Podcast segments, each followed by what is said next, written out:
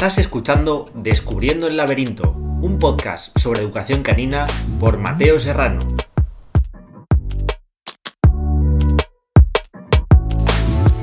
Hola, estamos eh, escuchando, estáis escuchando Descubriendo el Laberinto y hoy es nuestra tercera entrevista.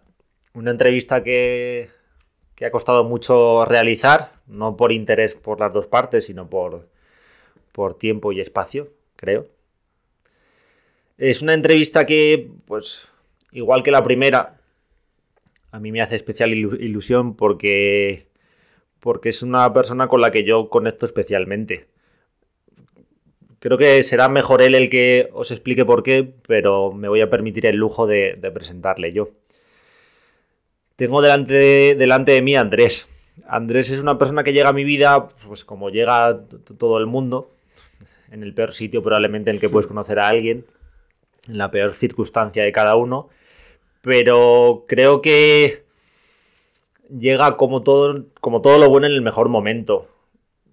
Nos unen muchas cosas, sobre todo eh, el mundo de los animales y la pasión por, trabajar con los animales. Ahora hablaremos de, qué es lo que hace en relación a los animales Andrés. Pero a mí me, me parece que lo que más podemos exprimirle hoy en esta entrevista es que es una persona muy honesta. Y ya no solo honesta con los demás, sino honesta consigo mismo. Honesta y dispuesta a enfrentarse a, las cosas que igual no son tan agradables de enfrentarse. Y creo que esto es en parte en lo que debería de, basarse una relación con uno mismo, en la honestidad, en las cosas que uno ha podido hacer mal en su vida y estar dispuesto a cambiarlas. Andrés trabaja con caballos, lleva mucho tiempo trabajando con caballos eh, nos contará ahora dónde ha trabajado, con quién ha trabajado y, un poco más sobre, sobre esto, que yo soy un desconocido. Pero creo que para mí lo más importante es la sinceridad con la que habla, la honestidad con la que, con la que habla y el cariño con el que habla de, los demás, de los animales que han pasado por su vida y de, de él mismo. Entonces, buenas tardes, Andrés. Muy buenas, muy buenas. Encantado de, de estar aquí, de que me, de que me invites y de que hacerla esta entrevista, como tú bien dices, igual contigo. O sea, o sea para mí es, es muy especial. Nunca me habría pensado ponerme delante de un micrófono con otra persona hasta, hasta ahora que, que, has empezado tú con esto. O sea, te lo agradezco, de verdad. Gracias a ti por, por estar aquí, Andrés. Eh, vamos a intentar empezar por el principio y que nos cuentes ya no solo por qué empezaste en el mundo de los caballos, eh, empezaste a trabajar con caballos, sino qué personas han sido importantes para ti para poder eh, empezar y poder dedicarte a ello como te dedicas ahora y qué animales han pasado por tu vida que crees que han hecho que, esa motivación perdure en el tiempo. Pues la verdad es que no podría explicártelo, o sea, no podría explicártelo sin realmente incluir esos animales y esas personas y esos momentos y de dónde vengo, porque eh, realmente yo he sido una persona y luego he sido otra, o sea, y gracias a todas esas personas y a esos animales me he convertido en quien soy ahora, o sea, al final no es solo el tiempo o las circunstancias, sino que han, afectado también, o sea, los animales que han pasado en mi vida. Yo vengo de, yo actualmente soy de Villablino, un pueblo de la montaña, un pueblo de León, donde pasé mis dos primeros años y bueno, mi abuelo por parte de mi madre estuvo allí mucho tiempo por el tema de la mina y la minería y a la vez pues tenía, tenía ganado, tenía animales y demás. Eh, por parte de mi padre, que mucho después lo, lo, conocí, sabía que también me venía la rama de los caballos, pero bueno, yo me crié con mi madre y con mis abuelos, con mi abuelo por parte de mi madre. Eh, mi abuelo cuando acabó la mina se jubiló y se marchó a Valderas, que ese es el pueblo realmente de mi madre de mis, y de los, de los padres de mi madre. Allí mi abuelo pues eh, empezó el sueño de cualquier niño y sobre todo si amas los animales, ¿sabes? Yo, mi abuelo tenía una granja, lo que es una granja, le vamos a llamar granja, pero nosotros llamamos cuadra, porque es una cuadra al final, donde, bueno, mi abuelo llegó a tener pues 100 caballos, eh, tenía 40, 50 vacas, 30 ochos, eh, teníamos ovejas, teníamos patos, gallinas, eh, teníamos cabras, de todo tipo de animal. Teníamos socas, pavos, mi abuelo tenía huerta. en la cual mi abuela trabajaba en una gran parte, tanto parte de gallina, patos, conejos y demás, y mi abuelo se llevaba con la parte de los animales más grandes y demás, porque al final él trabajaba con ellos. No solamente mi abuelo em, se dedicaba a, criar para matar y para vender, sino que también los utilizaba, en mi casa no hubo tractor nunca, o sea, se enganchaba al caballo como antiguamente. Mi abuelo ha vivido en la Edad Media durante toda su vida, ¿sabes? La verdad que la primera persona que me marcó a mí en mi vida a nivel a nivel importante fue mi abuelo. Mi abuelo, mi abuelo ha sido y sigue siendo al final, aunque ahora mismo no tenga esa relación que tengo con él, como al final uno crece y demás, pero bueno. Mi abuelo fue el primero que me conectó con mi primer caballo de mi vida mi abuelo tuvo un caballo que se llamaba Moro, eh, un caballo negro azabache increíble que lo utilizaban para trabajar, un caballo que marcó un antes y un después en la familia porque todo el mundo querido por toda mi familia, un animal con mucha nobleza y que yo siendo muy muy muy pequeño ya montaba, manejaba, eh, yo era el típico niño que bueno, a ver, nunca me he relacionado muy bien, ¿sabes? O sea, en el cole me gustaba estar y eso, pero bueno, siempre como que era el nuevo de clase. Y entonces no congeniaba muy bien. Y con los animales congeniaba muy bien. Entonces era un poco como me llaman ahora mis amigos el Mowgli, ¿sabes? era un poco Mowgli. Entonces es eso, al final dormía en el pesebre, pasaba muchas horas con él y eso crea un vínculo que, que, es muy importante. Y el moro, o camarón, como le llamaban mis, mis tíos, con gran cariño, eh, eh, fue el primer, primer caballo que, me marcó. Con el tiempo, con el tiempo yo fui creciendo. Ese caballo tenía mi edad, además. O sea, fue un caballo que tenía exactamente mi edad. Con la edad de nueve años, eh, un día cualquiera, yo me iba, echaba de comer a los animales, me cogía el pony, y me iba a la, escuela con el pony, yo iba en pony a la escuela. O sea, era... Un auténtico salvaje. Totalmente, totalmente. al final es con lo que más cómodo estaba y como las chavales iban en bici, yo no tenía bici, mi abuelo no tenía bici, mi abuelo iba a caballo a todos los lados también. Sería por caballos, también te digo. Exactamente, sí, sí. Mi abuelo no me dejaba casi tocar ninguno, pero, pero sí, la verdad que este caballo y el pony al final me lo compró por eso, porque... Y y bueno, un día me fui al colegio después de echar los caballos de comer y volví a mediodía. Yo era el típico niño que volvía y directo, tiraba la mochila e iba directo a la cuadra. O sea, no hacía otra cosa. O sea, yo era mi abuelo y la cuadra. mi abuelo dormía la siesta con él, estaba todo el día con él. O sea, era increíble la conexión que tenía con mi abuelo a nivel con mi abuelo no solamente, o sea, con mi abuelo se curraba. O sea, yo cuando tenía, podía coger un caldero, cogía un caldero. Cuando podía coger un carretillo, cogía un carretillo. De ahí mm, mis cualidades, eso que le agradezco a mi abuelo de, ser trabajador, de, del esfuerzo. De, tener fuerza, de, ¿sabes? De, de, ser echado para adelante, como le, llama, como le llamamos ahí. Y nada, la verdad que fue mi primer momento más duro de mi vida. El primer momento más duro de mi vida fue cuando volví ese día de la escuela y mi abuelo no se me olvidará en la vida. Entré por la puerta y mi abuelo estaba sentado ordeñando una vaca. Me miró y cuando me miró fue como algo falla. Algo no va bien. Sí, sí, sí. Ahí le preguntas qué pasa, ¿sabes? Y ya mi abuelo me dijo, mira, el, moro se ha, se ha muerto y claro, nah, yo no lo creía, ¿sabes? O sea, nada, me estaba vacilando en ese momento con nueve años que piensas que te están bromeando porque al final todo era una broma. Mi abuelo siempre me estaba bromeando, ¿sabes? Era una broma, era una broma. Mi abuelo era un tío, es un tío muy rudo mm, y un poco insensible en algunos aspectos, ¿vale? Mi abuelo me dijo, vete al caballo y lo ves. ¿Sabes? Yo fui y lo vi, claro. ¿Sabes? Para mí siempre tendré la imagen de ese caballo en el suelo, que yo había pasado tanto tiempo con él. Es un palo gordo, es un palo gordo, porque bueno. Pero bueno, no murió por nada fue una muerte instantánea porque el caballo, mi abuelo lo soltaba mucho para cubrir las yeguas y estaba, estaba cubriendo una yegua, la yegua pateó y el caballo se giró y se clavó un hierro que había cerca, se lo clavó en el corazón. La vida. La vida, exactamente. mala suerte, muy mala suerte. Muchas veces culpé a mi abuelo por no haber quitado ese hierro de allí, porque a veces tenía mucha mierda entre todos los lados, por todos los lados y la verdad que muchas veces eh, lo culpé a él. Pero no es culpa de nadie. Al final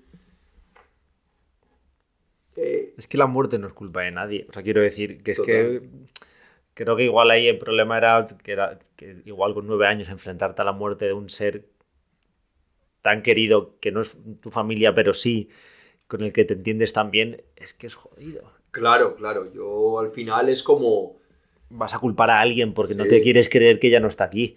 Y lo fácil era culpar a tu abuelo por un hierro si se hubiese caído por un eh, acantilado habría sido culpa de tu abuelo porque le llevas acantilado. Sí, sí, porque era más miedo a enfrentarte a que no estaba más que la culpabilidad de tu abuelo, que no tenía ninguna, evidentemente.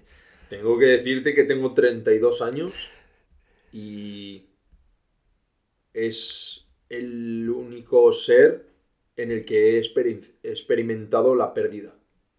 O sea, sí tengo la suerte de que familiares míos cercanos no han fallecido aún, eso es verdad. Pero realmente no he tenido nunca, ¿sabes? O sea, esa fue mi primera experiencia y única casi hasta, hasta ahora de, con la muerte. Y encima lo poco que nos preparan de pequeños para la muerte, o sea, lo poco que se habla de la muerte y aparece la culpa. preparación que me llevé. Sí, pero que, luego aparece la culpabilidad, los reproches por algo que es tan natural como morirse y que mm. luego es tan difícil de explicar, eh, y más alguien tan joven, que lo vives encima con una crudeza, que es un ser vivo que no te ha explicado, que muchas veces creo que la parte de la persona que, pierde a un ser querido se va más tranquilo cuando le pueden, se, puede despedir. Esto me, parece algo que aquí el único mm, eh, beneficiado es la persona que, se queda, no el que se va. Pero el que se queda se queda más a gusto porque me he podido despedir y ahí el no poder despedirte de un ser vivo, y menos de esa manera, hace que culpabilices más, que la culpa, los reproches, la ira, porque no entiendes por qué se ha ido. O sea, mejor que tú creo que nadie lo puede explicar. no, pero es verdad. O sea, yo por suerte en casa han muerto muchos animales y, y, y, situaciones cercanas a la muerte y, la, y es que hay veces que hay que priorizar el ser vivo que se va más que uno mismo en esa situación. Y creo que por lo general intentamos priorizar siempre el que yo me quedo a gusto porque me he podido despedir. Sí, sí. ¿Y quién es el beneficiado, tú o él? Yo pienso, yo pienso que por culpa de eso realmente nunca he pasado página con ese animal. O sea, a día de hoy pienso en él y, me, y se me caen las lágrimas. O sea, Pero porque no te pudiste despedir de él. Total, total. Me dio tantos momentos o sea, Mateo, o sea, tantos momentos me dio, o sea, sentirte tan grande, tío, al lado de un animal que decir, era brutal, porque era un caballo de 900 kilos. ¿no? Hay caballos de 600 kilos, ¿vale? Pero el moro era de 900 kilos porque era un caballo de tiro, ¿sabes? Imagínate verte encima de un caballo de 900 kilos con una triste cabezada manejándolo para todos los lados como si yo fuera ahora mismo yo, igual de grande. Trabajando con él día a día, con las vacas, eh, montando, yendo por la carretera, yo con 9 y 10 años, o sea, con 9 años, de 9 años para atrás, y, y manejar el caballo como que, ¿sabes? Como como si fueras uno. Como, totalmente. O sea, este te hace sentirte. ¿Sabes cómo me identifiqué? Una de las cosas que me identifiqué. He leído pocos libros, ¿vale? he leído pocos libros. Diré que lo, soy consciente. Eres consciente, ¿no? he leído pocos libros y uno de los libros que más me impactó, o sea, un libro que me impactó, que me alegro mucho de haber leído, era Carros de. Eh, Océanos de Fuego. Carros de Fuego. Carros de Fuego. Carros de Fuego Carros de Fuego, que eh, era, una, era un libro sobre Alejandro Magno, ¿vale? En el que hablaba de su conexión con Bucéfalo, ¿sabes? Me sentí tan identificado cuando hablaba de él, brutal. O sea, me leí el libro exactamente por eso, ¿sabes? O sea, me lo leí por eso. Entonces, bueno, al final ese fue mi, primer contacto con, el, con, con realmente conexión con un animal. Mucho tiempo después me costó mucho tener conexión con los animales. Porque al final, eso, no quieres, tu cerebro inconscientemente como que no quiere conectarse con nadie para no sufrir, ¿sabes? Tiempo después eh, empecé a trabajar con mi tío. Mi tío es un hombre, es herrador, herrador y albañil, o sea, no era, tenía los dos oficios, o sea, en mi, en mi, casa son todos por brutos, ¿sabes? O sea, todos pegan de brutos, curranto, currantes, pero brutos. Y era albañil y a la vez herrador, un tío con una mano increíble para los animales. Porque igual que te digo que mi abuelo era el tío más bruto que había debajo de las estrellas, o sea, mi abuelo para todo lo arreglaba con hostias. Hablando claro y pronto, ¿sabes? Todo lo arreglaba con hostias. Creo que soy de los pocos seres vivos que pueden decir que mi abuelo no me puso la mano encima. Te lo prometo, ¿eh? o sea, increíble. Entonces, eh, de ahí de ahí muchos de mis comportamientos de los que hablaré después en, ¿sabes? O sea, en mi vida, o sea, Pero avanzo que no ha matado a nadie, no... No, no, no, no, no matado a nadie. Según lo cuentas parece que algunos de los comportamientos de mi vida, aquel día que... no, no, no. No, no, no tan tétrico, no tan tétrico. Eh, bueno, por, por donde iba, la verdad, por mi tío. Mi tío fue un tío que me marcó muchísimo también, Candy, Candy Cambero, del cual llevo un tatuaje en el pecho por él.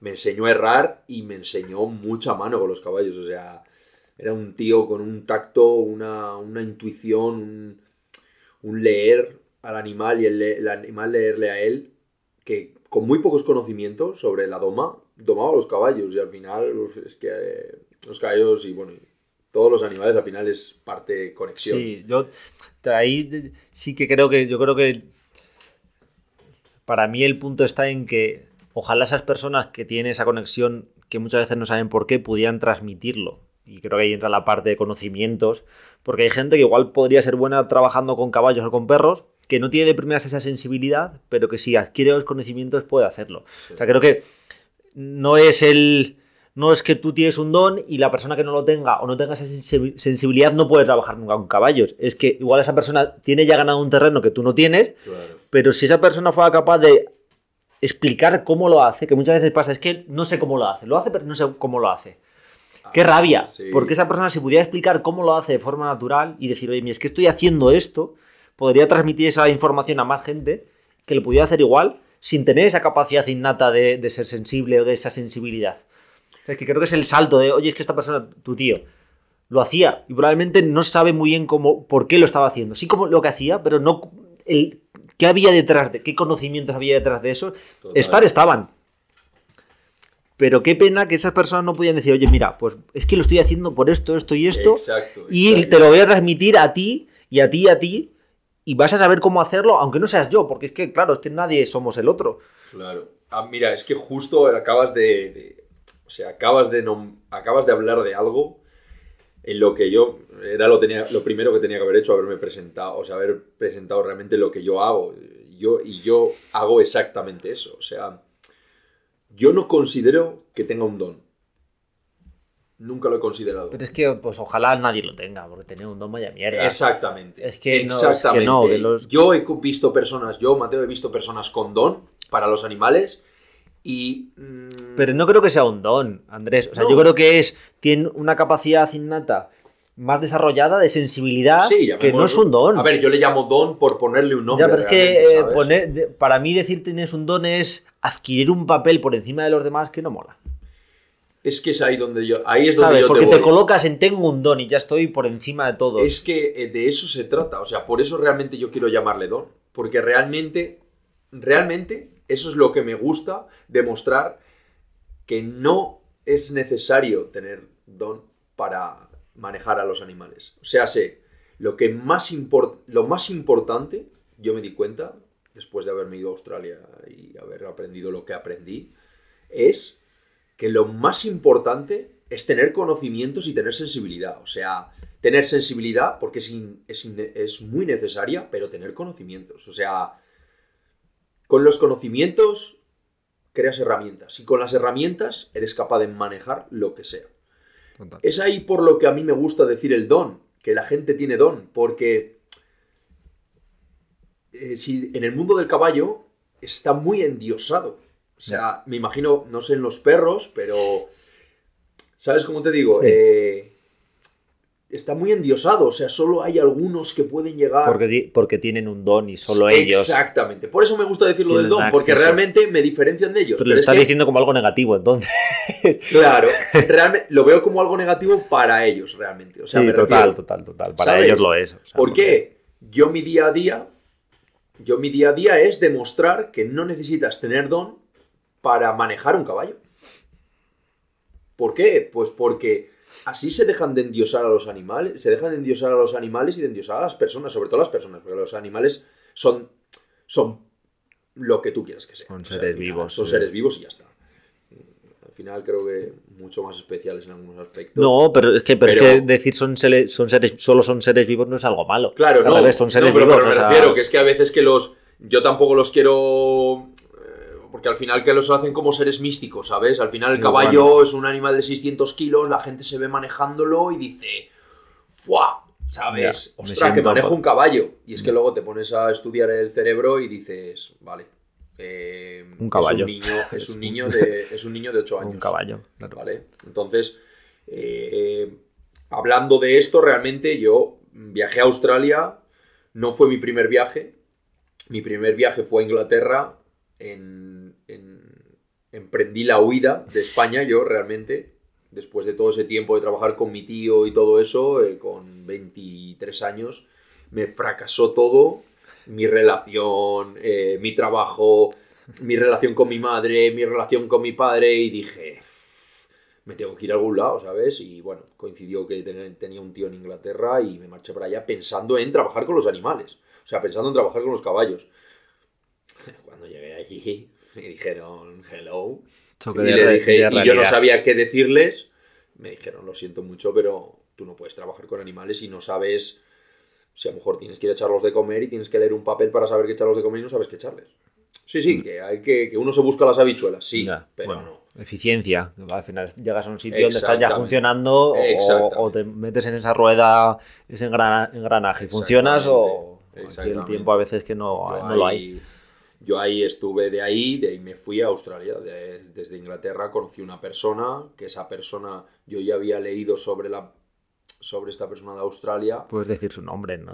Sí, no, no, no. Se está sonando un poco místico todo, ¿no? Sí, no, no, no. A ver, yo había leído sobre Andrew, eh, Andrew McLean, que es el que ha sido mi, mi, profesor, mi entrenador, mi maestro en la vida, mi, mi sensei, podría decir, ¿sabes? Como un sensei ha sido, una marca un antes y un después.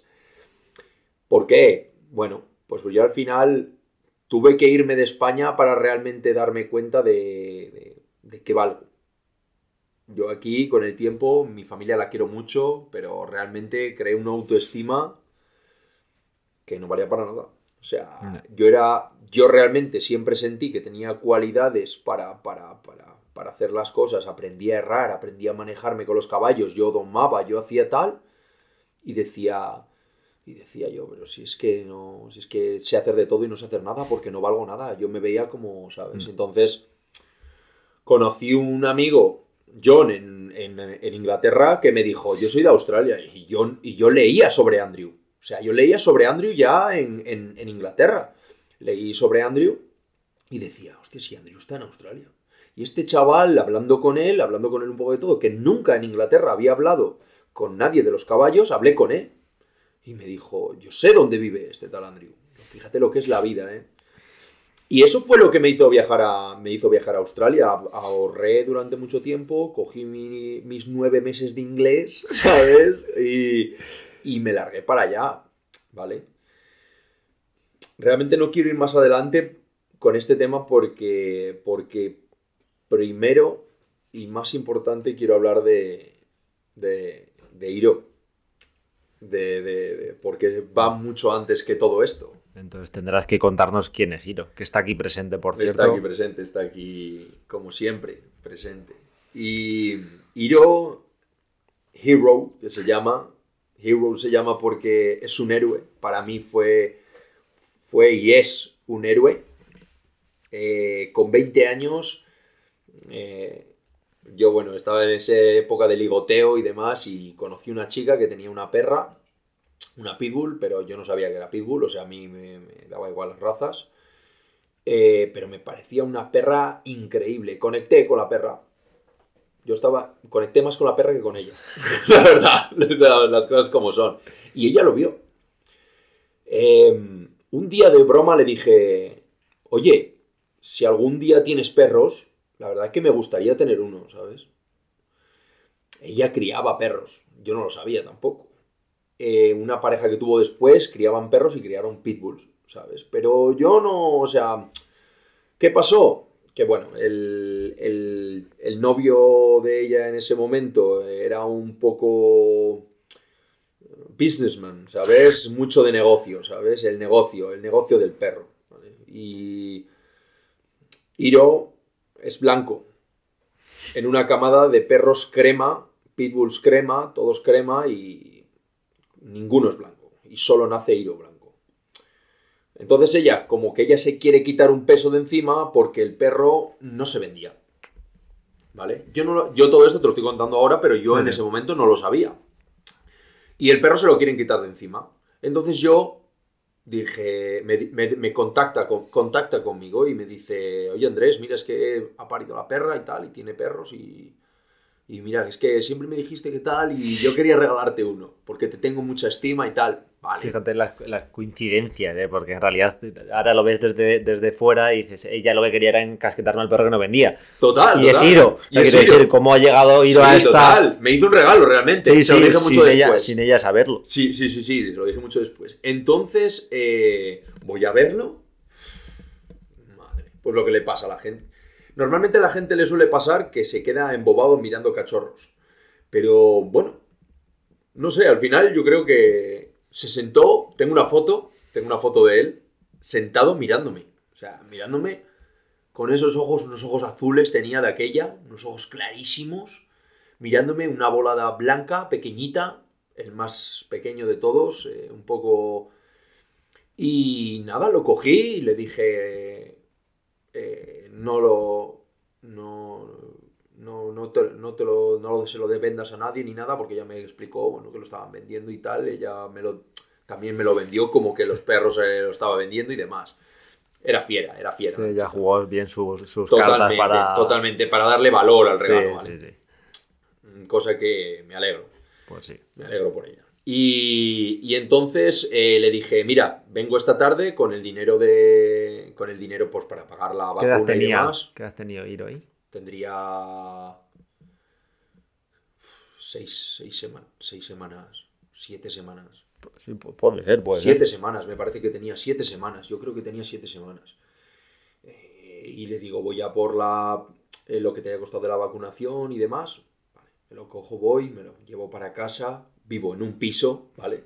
En ese momento, 20, 20, 20, 20 años, 20 años, 21. Llegaré a los 21 porque ahora Airo tiene 12 años. Sí, sí, yo creo que llegaré a los 21 en un piso de dos mangantes, ¿vale? Porque era Jonás, un colega de aquella, de ese momento, que era un desgraciado, igual que yo, ¿vale? Y lo meto en el, lo llevo al piso y la verdad que no da un ruido. O sea, se cagaba y se me daba por todos lados, cosa que nada me ha dado más asco en mi vida que la mierda de perro pequeño. O sea, te lo digo en serio, ¿eh? O sea, increíble, pero encantador. Eh, le puse una chaqueta en el suelo, le puse una chaqueta mía en el suelo, se metía dentro de ella, a lo del sofá, y ahí pasaba el tiempo, pasaba el tiempo conmigo. Yo me decían que no lo llevara a ningún lado, que no lo posara en el suelo, que no sé qué, porque si le entraba la par, bueno, a ver, yo hasta cierto punto sí, pero siempre he sido de, ir a la, los animales, Los animales tienen que estar en, la calle. Y yo lo llevaba, todos, yo lo llevaba a todos los lados, eh, al final empezó a crecer. Y poco después ya empecé a pensar, es una mierda que sea un cachorro. O sea, te lo juro, yo es muy, es muy es muy feo ese pensamiento, pero es una mierda que sea un cachorro, porque realmente era muy limitado todo lo que podía hacer con él. ¿Por qué yo pensaba así? Yo me di cuenta tiempo después. Porque yo no disfruté de la infancia, yo no, disfruté del perro cuando, sea, cuando era un cachorro, ¿sabes? Eso ahí es donde empieza realmente mi calvario dentro de, dentro de, dentro de mí, ¿sabes? El por qué yo quería realmente ser honesto con, con, contigo y decir, poner mi, ¿sabes? Poner mi experiencia. Iro era un cachorro y hacía lo que un cachorro hacía. Te voy a decir una cosa, casi nunca me mordió casi nada, ¿vale? Porque yo al final lo tenía, pues eso, siempre entretenido y demás y no me mordió casi nada, pero meaba y cagaba por donde pillaba. Yo no tenía ni idea de cómo enseñarlo y le culpé a él. Le culpé a él mucho. Mucho. Yo lo castigaba mogollón, además, o sea... De ahí es de donde viene realmente mi parte de educación de maltrato físico, ¿sabes? Yo no le pegaba palizas, pero lo pegaba. Hmm. Que suena un poco duro, pero hay veces que casi peor. El constante. sobre todo yo creo que para la autoestima, esto no, no, como Andrés es mi amigo y puedo decirle las cosas, no, o sea, creo que para la autoestima de un animal es peor ese, esos pequeños castigos diarios que no estoy diciendo que sea peor dar una paliza a un perro, evidentemente, pero que al final esa constante, al final el perro hasta se llega a habituar. Que esto creo que para mucha gente es como confuso, como mira, si se ha habituado, no, le afecta. O no parece que le afecte. Eso es lo más, este es el problema para mí. Eso es lo más temeroso de, ello, el que no le afectara. tiempo después me he sentido muy identificado con él. Por eso. Yo viví violencia de género en casa, tanto a mi madre como a mí. Y cuando normalizas eso, es que, es que algo pasa, ¿sabes? O sea,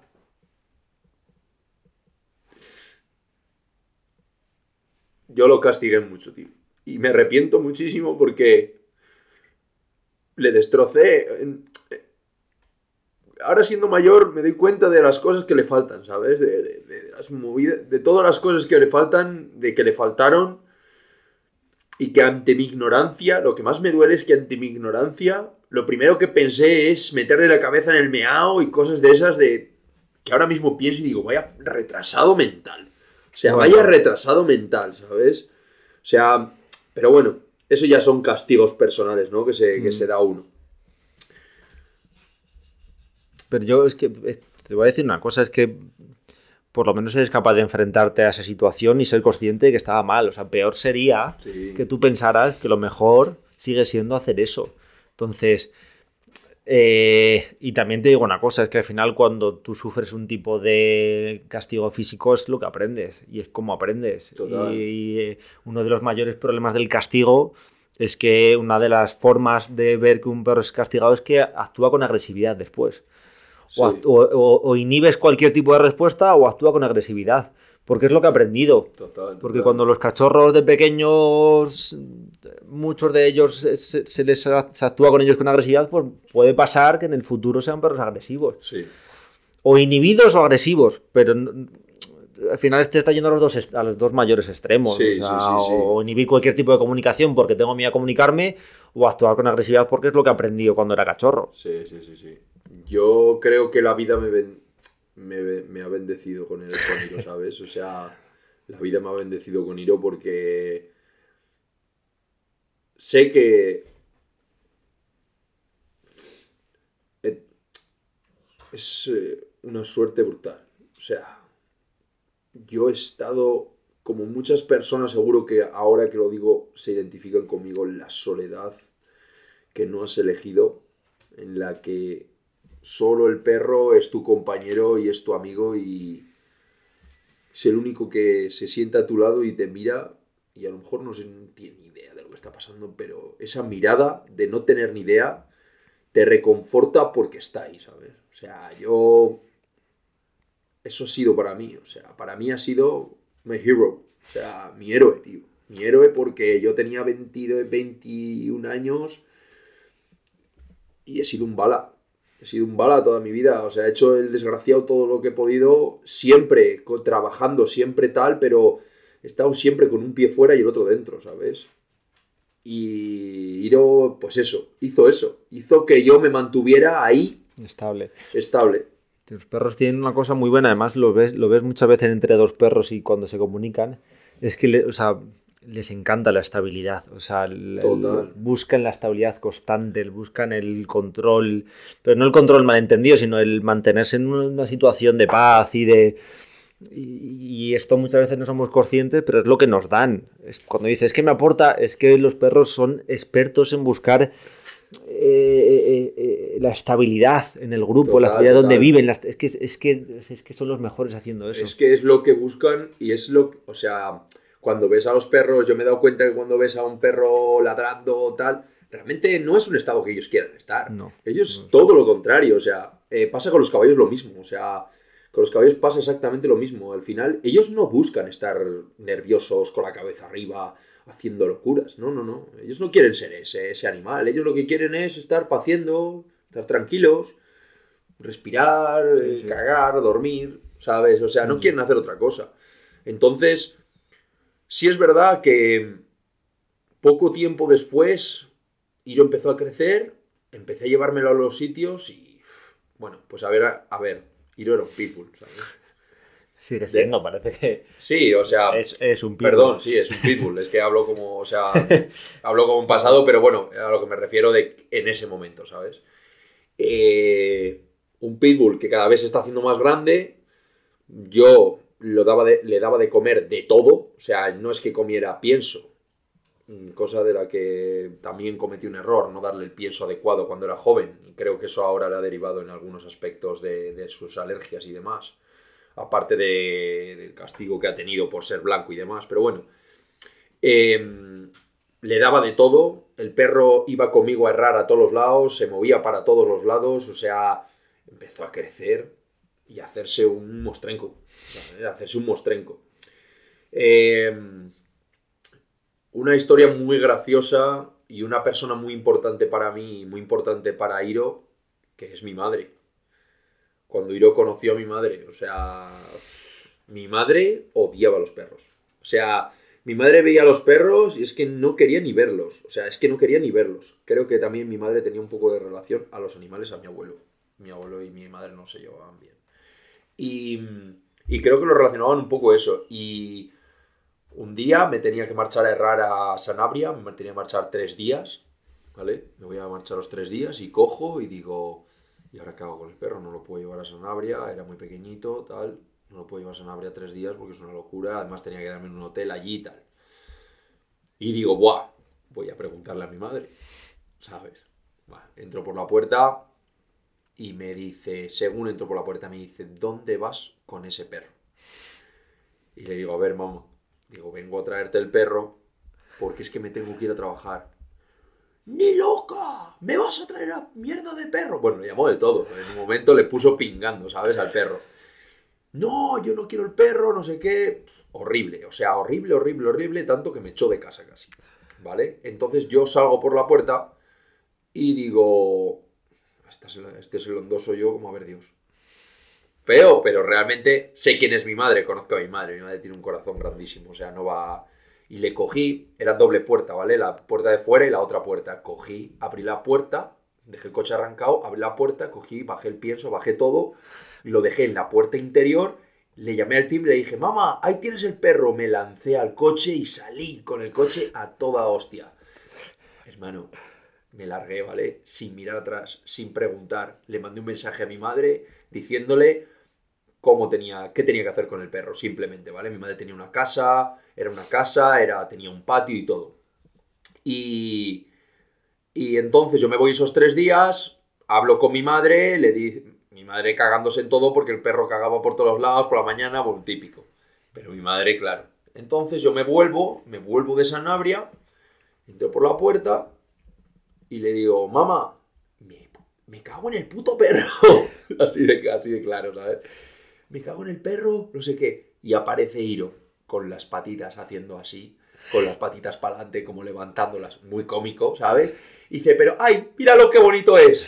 Dije a tomar por saco. Me quedé sin perro. Mi madre se enamoró del perro, tío. Se enamoró del perro, ya me, me decía poco después, me lo llevé y no lo dije nada, ¿sabes?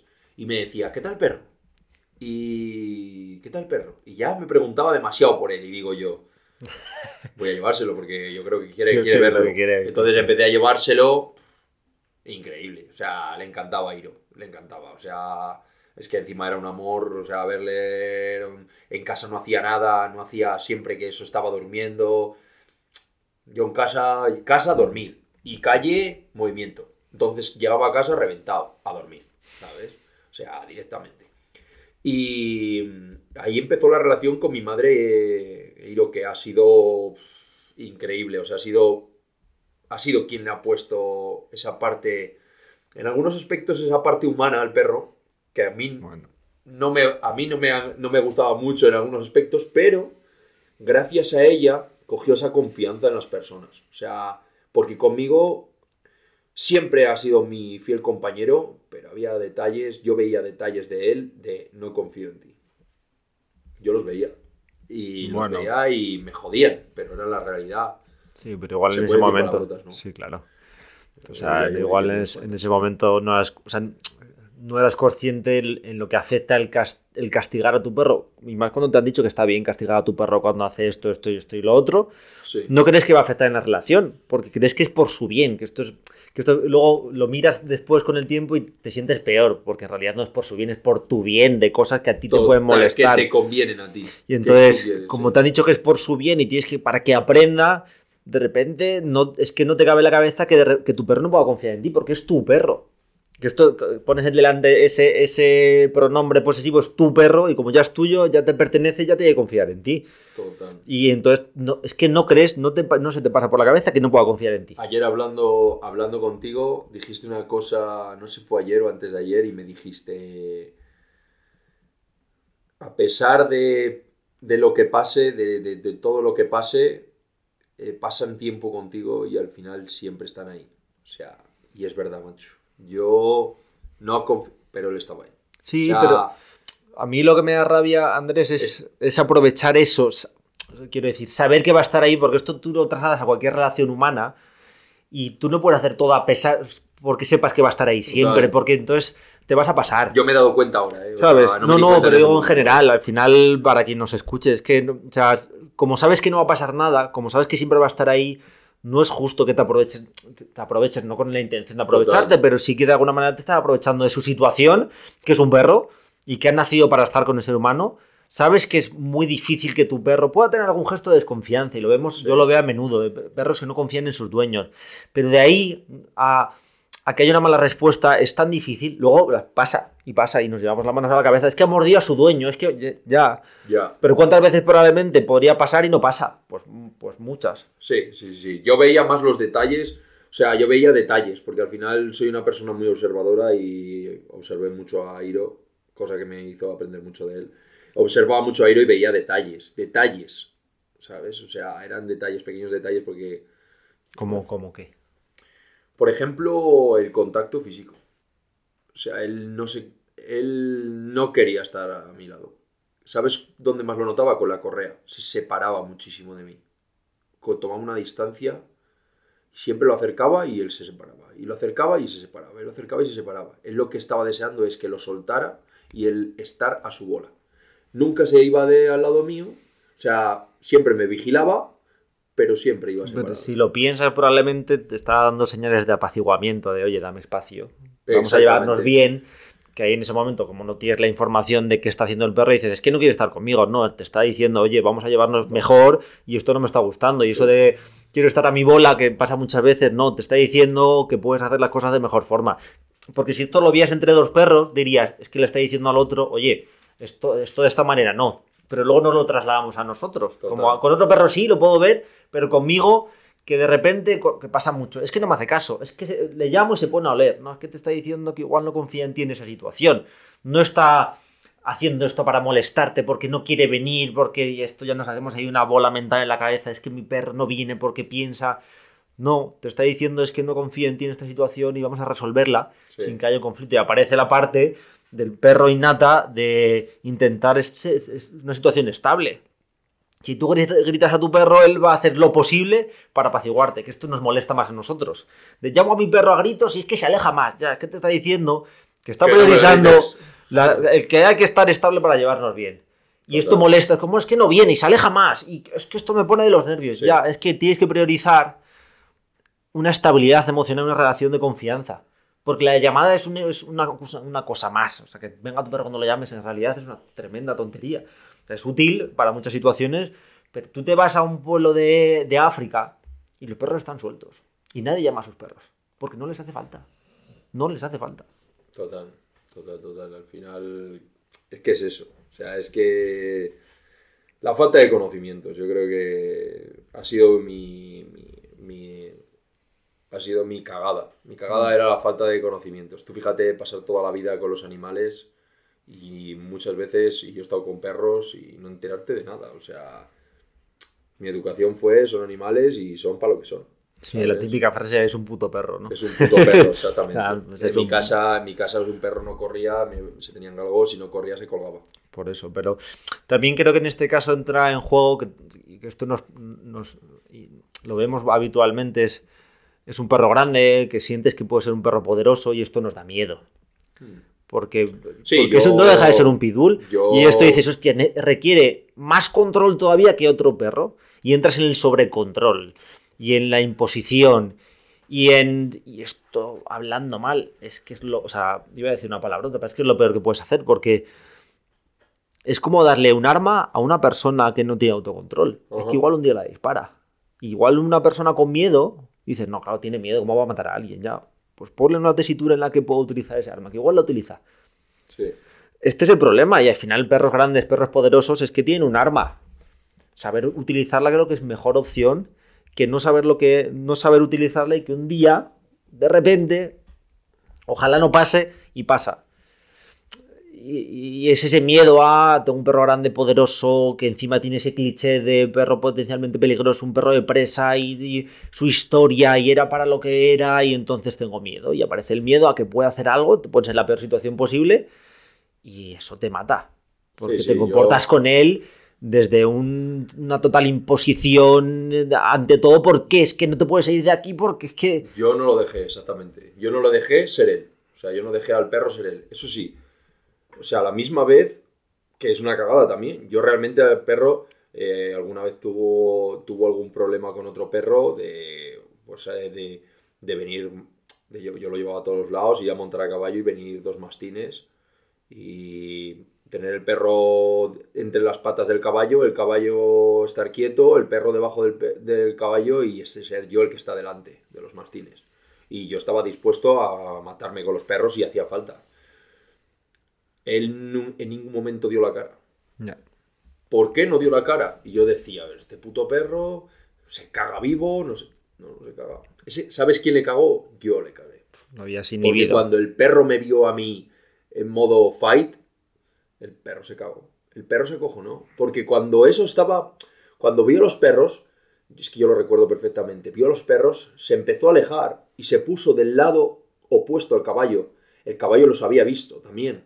Y el caballo tenía una posición, yo el caballo en ese momento sí lo leía, y el caballo tenía una posición de vienen a atacar, no vienen a, a, ver ¿sabes? Estaban lejos.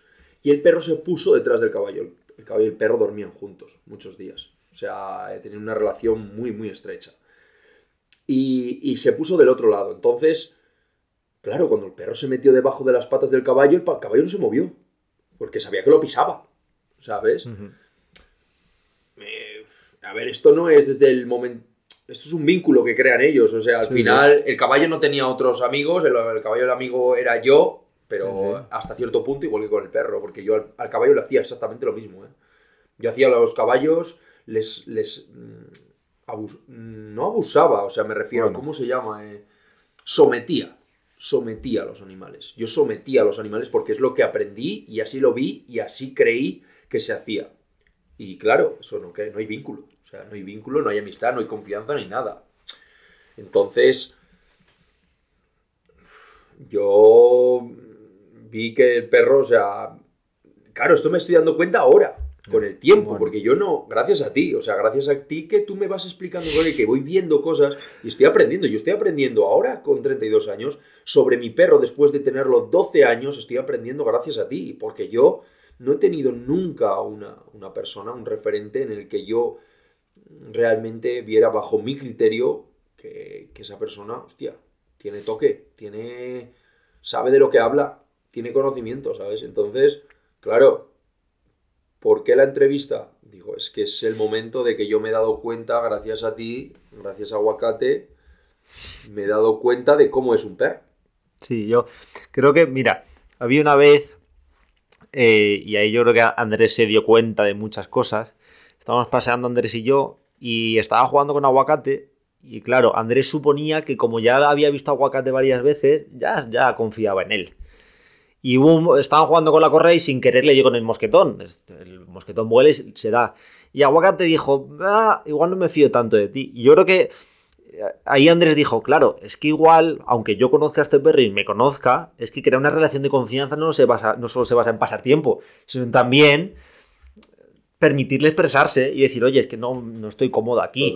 Si ahí yo entro en me frustro porque mi perro no confía en mí, porque tal, entonces aparece ese sometimiento de, es que tiene, como eres mi perro, tienes que confiar en mí, por narices. Sí, sí, sí, sí. Y entonces, o sea, yo creo, conociendo a Andrés, que, sobre todo porque encima, eh, es que él a, día de hoy es todo lo contrario, es una persona comunicativa, empática, que, que es capaz de de ser honesto consigo mismo, ser sincero.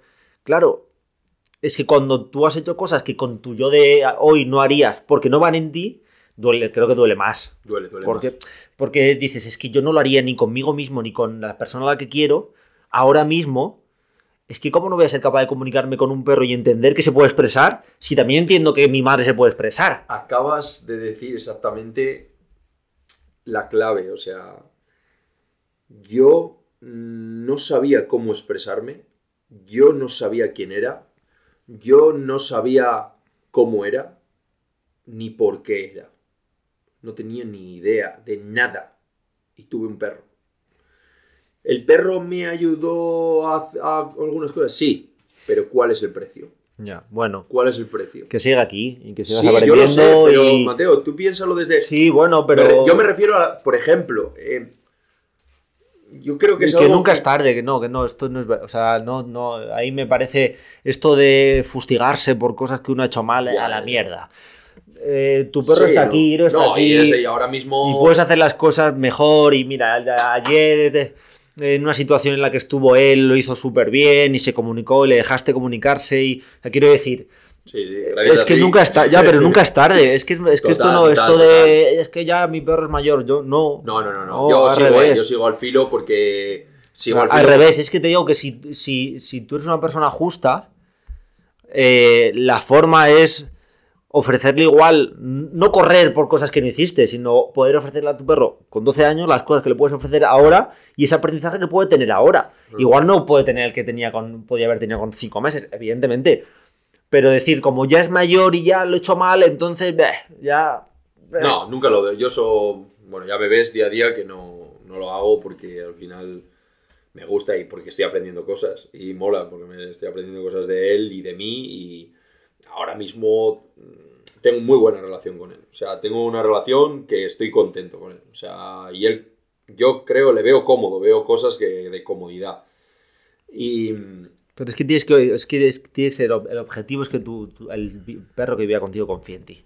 Porque lo demás es que, lo, es, que, es que son límites, es que son cosas fáciles, es que lo difícil es que un perro confíe en ti, es que un caballo confíe en ti, es que un animal, esto es lo difícil. O sea, pero nos pasa entre relaciones humanas, es que es difícil confiar en otra persona.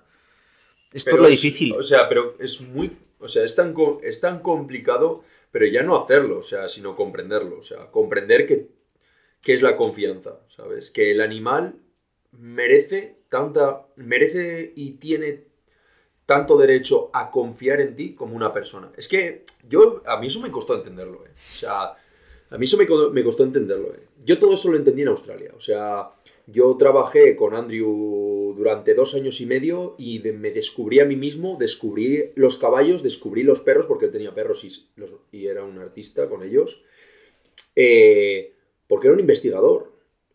¿Sabes? Y yo descubrí esto, descubrí qué hay más allá, ya no solo de mí.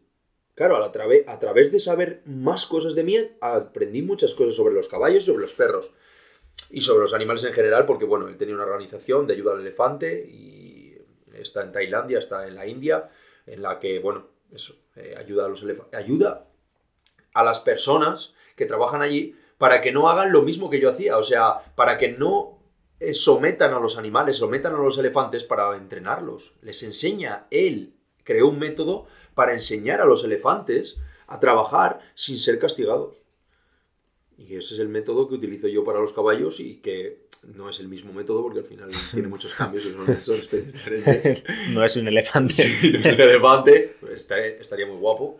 Sí, yo creo que el Eh, elefante tiene una movilidad muy diferente a lo de un caballo, ¿no? Hay Eh, cosas. y también brutal, o sea, Tiene, un, a tiene un nivel- ele- un elemento más que es la trompa, que eso es- les hace. No, y en el mundo animal, en el mundo animal a nivel intelectual, el elefante, cuidado, ¿eh? tiene una percepción, una sensibilidad increíble. O sea, Sí, sí. yo estuve allí trabajando con él y, y a lo mejor le decían al elefante para bajar, para bajar al suelo, porque uno de los ejercicios era bajar al suelo, pues porque a lo mejor se tenía que subir a una persona o porque necesitaban que el elefante enseñarle a que estuviera abajo.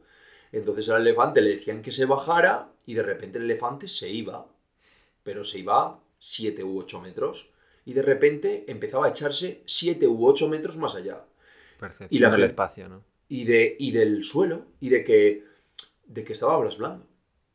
O sea, Pero fíjate, es justo esto trasladado luego a los perros. Es que la comodidad, es que es que un ser vivo, una de las cosas que va a buscar siempre es el confort. Siempre. total. Y nos empeñamos en cosas que van en contra de su naturaleza. Total. Y cuando, o sea, yo pongo el ejemplo siempre de aguacate, aguacate viaja muy bien en el coche. Porque desde pequeño tiene una cama en su coche. Entonces él va, es que se duerme, ¿cómo no se va a dormir? De verdad. O sea, Sí, él sí, se sí. mete en el coche, se tumba en su cama, súper cómodo. Yo he trabajado al coche, no he trabajado que es un lugar de confort. Fin. O sea, yo no he trabajado, tienes que subirte, esperar en el coche, yo no estoy, no, es que está muy cómodo. No he, no he trabajado en ningún ejercicio. He, he- he- he modificado el entorno para que esté cómodo. Fin. Claro. Y ahí está cómodo. Ya está, no necesita más. Está en una cama, en un lugar fácil para él, que está. Entonces, eh, simplemente esto, el confort. Sí, sí, sí. Sentirse bien. Es que, es que un ser vivo busca sentirse bien. Total. Siempre decías tú antes, es que el perro que ladra no se siente bien, claro que no se siente bien. Y busca soluciones adaptativas a encontrarse bien y probablemente no las encuentre. Pero es que el objetivo es encontrarse bien. Total, y creo que tenemos que facilitárselo en ese sentido. Yo me paso con los caballos diariamente, eh, yo trato problemas de comportamiento en los caballos y, y domo potros, o sea, son dos aspectos que se asemejan pero son diferentes. Los problemas de comportamiento son, como tú sabes, en los perros pasa, pasa exactamente lo mismo, es un comportamiento adquirido por errores que provienen de nosotros, o sea, imposibilidades que tú le creas. No es que él, no es que el, el- que el caballo es un cabrón, es que el caballo es más malo, es que este caballo no, este caballo no hay quien pueda con él, este caballo, y yo, y yo claro, yo pensando, mira, hace poco, hace poco, eh, creo que te lo conté, cuando fui a ver el caballo este a, a esta finca aquí en Salamanca, no voy a decir nombres, que tampoco hace falta, fui a ver esta finca, este caballo eh, que me atacó, y todo el mundo, hostia, qué hijo de puta, qué malo es, este caballo es que ya lo decía yo, hay que cortarle los huevos, eh, si no hay que matarlo. Y yo me fui de allí, yo estuve trabajando con él 45 minutos, me fui de allí, me monté en el coche y cuando nos fuimos en el coche solo pude llorar. Y me decían, ¿qué pasa? ¿Te duele, Andrés, la cabeza? Yo no, macho, me duele el corazón, tío. Me duele el corazón de ver a ese caballo así. O sea, de que él veo que no quiere estar así. No, veo que no quiere estar así, no lo quiere. O sea, no quiere estar así, pero no sabe estar de otra manera. Porque con la violencia que utilizaron hacia él, con, la de- con lo, que, lo poco que le escucharon, lo mucho que le exigieron, lo poco que vieron la sensibilidad del animal, lo reventaron mentalmente. O sea, el animal estaba reventado y me atacó porque yo eh, mm, me tomé una confianza en un momento que no era. Y cuando me atacó, yo no, yo no le hice nada porque es que realmente le entendí. O sea, entendí que le estaba presionando Sí, de más y el caballo respondió, ¿sabes? Creo que es así con todo, diariamente. ¿Por qué yo me va bien con los caballos? Me va bien porque les escucho. Porque simplemente les escucho. Porque yo les doy eso, confort. Les doy la comodidad. Yo no ando complicándole la vida al caballo. Yo sé que si algo le molesta, tengo que aprender por qué le molesta, solucionar sus problemas de disciplina, eh, obediencia y eh, refuerzo positivo y refuerzo negativo y decir, vale, tengo estas herramientas para que haga estas cosas, que estas cosas son las que me ayudan a que el caballo esté en paz. O sea, sé, en mi caso, en mi caso con los caballos es estar quieto, es algo que les, les bastante porque el movimiento de las patas es, es un movimiento motor, pero a la misma vez eh, acciona en el cerebro, o sea, crea actividad en el cerebro que puede ser relacionada con un susto, con cualquier cosa, puede ser el descontrol total. Eh, ir hacia atrás, ir hacia adelante, girar hacia la derecha y girar hacia la izquierda. Parece una tontería. Pero eh, en, un, en, un caballo son cosas de coordinación a nivel mental y eh, parámetros que hay que manejar y conocimientos que hay que manejar en el caballo, que no es tan fácil. No es tan fácil si, si, no sabes, si no sabes lo que está pasando. Gracias a estar en Australia todo este tiempo, estas son las ciencias internacionales del caballo. Equitation Science International es, es, el, eh, Andrew ha dedicado 20 años de su vida a estudiar el caballo, a investigarlo, pero a investigarlo no a investigarle de mirarle y hacer eh, garabatos en un papel. Investigaciones de verdad. Investigaciones de verdad, de, de, de, tener una universidad, estar en una universidad con 20 alumnos y esos 20 alumnos hacerles em, eh, ¿cómo se dicen? Eh, como, eh, ¿Cómo se hace cuando haces un proyecto? O sea, cuando, cuando haces algo un caballo para, para saber cosas sobre él. O sea, experimentos, perdón, no me salía la palabra. Experimentos con el caballo de todo tipo para saber cómo funcionaba. Eh, cómo saber cómo funciona la mente del caballo, cómo está compuesta. Es una bobada bueno, increíble, pero es, increíble la base, porque tú ahora una cosa que pasa muchísimo, creo que te, pasa, te pasará con los perros fijo. Poner al caballo como una persona. Un ser pensante. Un ser que dice, este caballo es que es malo, es malo y es que piensa. Es que no, no, no, es que el caballo sabe que yo voy a hacer esto. A ver, ha repetido 50 veces lo mismo. Puede anticiparlo, sí. Claro que lo anticipa. Sabe que viene. ¿Por qué? Porque cada vez, cada vez que viene le relaciona con una hostia que le pegas. Claro, el caballo, no es, el caballo no es que sea muy listo, es que no hace falta ser muy listo para saber eso. Lo que me parece a mí es que eres muy ignorante para no darte cuenta de que el caballo se está dando cuenta, está relacionando cosas, ¿sabes? El caballo es malo y le empiezan a crear esa personalidad. ¿Por qué no es, no es real? Bueno, pues porque al final el caballo no tiene paro córtex frontal y es que no tener cortex frontal, si te pones a estudiar un poco sobre psicología o pones a leer sobre psicología, te das cuenta, no he leído mucho, pero de estas cosas sí, te pones a dar cuenta y es que en el cortex frontal está casi todo lo que está relacionado con el pensamiento, el seleccionar pensamientos, ir hacia atrás, hacia adelante, no con las relaciones básicas, sino con, no con el funcionamiento básico, ¿sabes? O sea, un caballo con el cerebro reptiliano simplemente puede hacer paso, trote y galope. ¿Sabes? Lo demás que tienes para no cagarse encima. ¿Sabes cómo te digo? O sea, al final te das cuenta de esas cosas y dices, vale, hostia, es que no es, es que, es que no piensa. Y yo, me, y yo desde que lo he simplificado tanto, me he dado cuenta de lo fácil que es. O sea, eh, ahora mismo me dicen, no, es que este caballo no hay quien lo monte, no sé qué, se pone de manos, eh, lo he llevado... Bueno, mentira, casi siempre, porque siempre me cuentan mentiras, siempre me dicen, no, es que este caballo no le han hecho nada, ¿eh? No, no ha pasado nunca nada con él. Justo lo cogí yo y el caballo de repente se pone de manos. Qué casualidad. Vaya, qué casualidad que el caballo se pone de manos justamente cuando lo coges tú. Vale, no le has hecho nada. ¿Qué pasa? Que yo cojo el caballo y el caballo efectivamente se pone de manos, se defiende de una forma agresiva y digo, esto no es de haberte montado solamente. O sea, esto es de que el caballo realmente ha pasado por fases y ha habido ha habido problemas, ha habido conflictos y ha habido guerras que él ha ganado a base de físico, ¿sabes?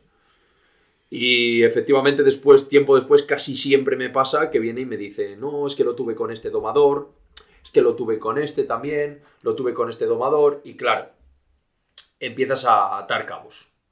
Te das cuenta de que al final eh, no es nada de lo que decían. Después de un tiempo, yo al final siempre consigo, consigo llevarlos a su sitio. Y al final te das cuenta de, eso, de que llegan las personas y me dicen, no me lo creo. No me creo que el caballo ahora esté así de tranquilo. Pues, ¿y qué has hecho? Bueno, pues no he hecho nada. ¿Qué le he hecho? Pues de enseñarle las cuatro cosas básicas que necesita para manejarlo y después darle confort. Darle momentos confortables en los que él se siente realizado, refuerzo positivo, porque el caballo solo sabe cuándo hace las cosas mal. ¿Cuándo sabe si está haciendo bien? No tiene ni idea. O sea, no sabe cuándo está haciendo bien. Si está haciendo mal, espuelazo. Si está haciendo mal, fustazo. Si está haciendo mal, apretar patada con las piernas. Y si está haciendo bien, ¿qué? Ya, y que encima entras en que lo que tú, igual tú le estás pidiendo de forma natural no debería tener por qué saber. Total, acabas de decir, y acabas de decir, otra clave. No es nada natural lo que hacemos. Claro, entonces estás entrando en. Es que quiero que eh, doble una mano, ya, pero esto, ¿por qué tiene que hacerlo ahora? en, su, hábitat natural lo utilizaría igual para beber agua, no lo sé. O para. Pero ahora quiero que lo haga ahora porque yo tal, y entonces entra ahí en la frustración del ser humano de conseguirlo. de... Una cosa que está relacionada con eso, que a mí me, me sigue sorprendiendo, eh, es la palmada. O sea, que le peguen una palmada al caballo. Cuando acaban, ¿vale? Cuando acaba el caballo hacer un ejercicio, le meten una hostia gratis. verdad. ¿Vale? ¿Tú has visto un caballo chocarle las cinco a otro? No, no, no. Yo, no, yo tampoco, ¿sabes? O sea, pues hay gente que le da palmada. Y dice, la, y dice la gente, claro, que el caballo sabe que es eso porque se relaja. Claro, se relaja. ¿Por qué? Porque vas a dejar de pegarle. Uno, porque vas a dejar de pegarle y justo porque siempre después de la palmada le dejas tranquilo. Claro. Y dice, coño. Ahora, por fin me relajo, claro. Ah, vale, tranquilidad, ¿sabes? O sea, relaciona la hostia con, el, con, el, con la tranquilidad, pero no, no piensan, y todo el tiempo atrás, ¿cómo le recompensas? O sea, ¿cómo, sabes? El saber aprender a, a cómo recompensarle. No, pues lo, imagino que como trabajan es el caballo aprende a evitar.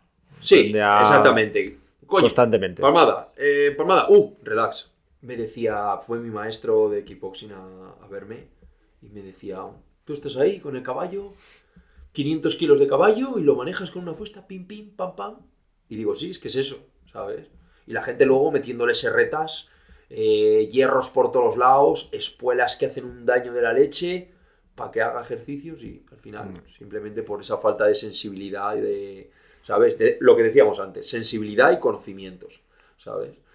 Entonces, todo esto trasladado a Iro, ahora mismo estoy intentando darle la mejor vida posible dentro de lo que, dentro de lo que puedo, gracias a, gracias a ti, claramente, gracias a ti en ese sentido, porque con Andrew aprendí muchísimas cosas, muchas, muchas que ahora mismo me facilitan mi vida con los caballos. Tengo, ahora mismo monto cuatro caballos, he tomado otros tres hace nada y con unos resultados muy buenos, por lo menos para mí eh, y para la persona con la que trabajo. Y, y al final, contigo me ha pasado lo mismo, o sea como salir, como me dijiste que saliera allí, allá afuera, y cuando salió el perro, Iro fue directamente a tirar de la correa, yo le sujeté, que realmente me sentí mal por haberle sujetado, porque dije, no tengo que sujetarle. Le pegué un toque y él instantáneamente como que se auto... Luego se autogestionó él. Hmm. Viste luego que estuvo como autogestionándose. En cuanto leíste más correa. Exactamente, porque dije, no, no le toques, Andrés, no le des. Y yo solo aprendí de ti. Lo empezó a hacer muy bien. Se puso a leer. Genial, lo hizo genial. Yo me quedé flipando, me sentí súper orgulloso. Aguamiento, sí, sí. Nunca Iro había sido tan perro como lo es ahora. O sea. O sea, nunca lo había sido. O sea, como lo es ahora, ¿sabes? Y. Yo llevo 32 años. 32 años, de los cuales. 30 eh, me pasé haciendo. Eh, me pasé haciendo el canelo, ¿vale? en los cuales, pues bueno, cuando tenía 27 me fui a Australia y aprendí muchas cosas. En todos esos años nadie nunca me valoró, nadie, nunca, jamás. Yo para Andrew fui como... Tú imagínate, imagínate el Cristiano Ronaldo de los caballos. Él es el Cristiano Ronaldo de los caballos, o sea, creó una teoría en base al entrenamiento que no está basada en solamente en sus, en sus investigaciones, está basada en otros libros que hace mm. muchos años otras personas sacaron, ¿vale? creó su teoría, que él lo dice en los libros, que no es solamente su teoría, ¿vale? y aportó toda esa información al mundo. ¿Vale? Australia, gracias a su información, está en uno de los... La gente cree que es Alemania, pero el caballo, el mundo del caballo, a Australia está en los números uno de aportar información al mundo del caballo. Flipante. Dices, vale, todo el mundo pensamos aquí en España que es Alemania. Pues no, no es así. Alemania está bastante por detrás de Australia, ¿sabes? Entonces, em, yo conocí a esa persona y me hice una relación de amistad que a día de hoy hablamos diariamente. Gracias a esa persona conocí la... O sea, sé reconocer una persona con sensibilidad y con, con, esa, con esa inteligencia emocional y con esas cualidades intelectuales que no están solo relacionadas con la, ¿sabes? Con el intelecto, con el coeficiente intelectual, sino que están relacionadas con otras inteligencias. Exactamente. Hasta, y hasta que te conocí a ti. te lo digo en serio, y gracias a él te reconocí a ti. bueno, en realidad gracias a mi hermana, Candela, que nos presentó. Sí, es verdad, eso también, eso también ella, ella reconoció en mí el, esto y me dijo, conozco a un amigo, igual no nos hubiésemos conocido. Sí, pero no te habría reconocido, o sea, pero yo no te habría reconocido como ser, como el ser que eres. Mi hermana hizo un buen, un buen trabajo. Total, hizo, eh, ¿cómo se llama? Unos preliminares hacia las dos personas, ¿sabes? Sí, de, de Celestina, sí, sí. Sí, o sea, en ese sentido. Entonces, de lo cual estoy muy agradecido. Yo sé que tú me lo dices también y yo a veces, como que parece que hay veces que te cuesta entender que aparte hace que parte de bueno eres tú, ¿sabes? Pero, pero sí, sí, sí. O sea, yo gracias a eso he entendido, he entendido muchas cosas y no sé si te lo he dicho, pero te lo agradezco muchísimo. O sea, te doy muchas gracias, te doy muchas las gracias porque esa espina que he tenido clavada con mi perro durante tanto tiempo, gracias a ti, está saliendo cada día, poco a poco, ¿sabes? Y me hace mucho más feliz porque yo al final no quiero vivir en eso. ¿eh? Ha sido una de las cosas más destacadas que he tenido, ¿sabes? En mi vida. Y gracias a ti, pues eso puedo, puedo quitarme ese peso de encima, ¿sabes? Ese peso, ese gran peso de encima. Bueno. Gracias a ti y gracias al gordo también. gracias a Entonces, para acabar, te voy a dar las gracias a ti por ser tan honesto. De verdad, o sea, creo que cada uno elige la gente a la que, sobre todo llega a una edad, a la gente a la que quiere estar rodeada y rodearse de personas tan honestas y tan sinceras y tan dispuestas a cambiar, creo que muchas veces es difícil de encontrar y por suerte yo, gracias a mi hermana, eh, encontré en ti una persona de la que aprendo todos los días y que disfruto mucho con tu presencia y con, con todas las discusiones que tenemos, que muchas veces no llegamos a puntos en común, pero creo que es parte de, de, entenderse y de poder disfrutar de otra persona. Discrepancia a veces. Entonces, muchas gracias Andrés por estar aquí. nada, para mí ha sido un placer y, a ver, no he querido extenderme demasiado porque mi vida... Es muy interesante. no, no, a ver, interesante para depende quién, pero no quería eh, darle mucha dilación a esto porque al final hay muchas cosas que hablar, pero vamos, a, a grandes rasgos he podido, he podido decir y hablar de lo, que, de lo que quería hablar. Y gracias por la oportunidad, de verdad. Eh. Muchas gracias.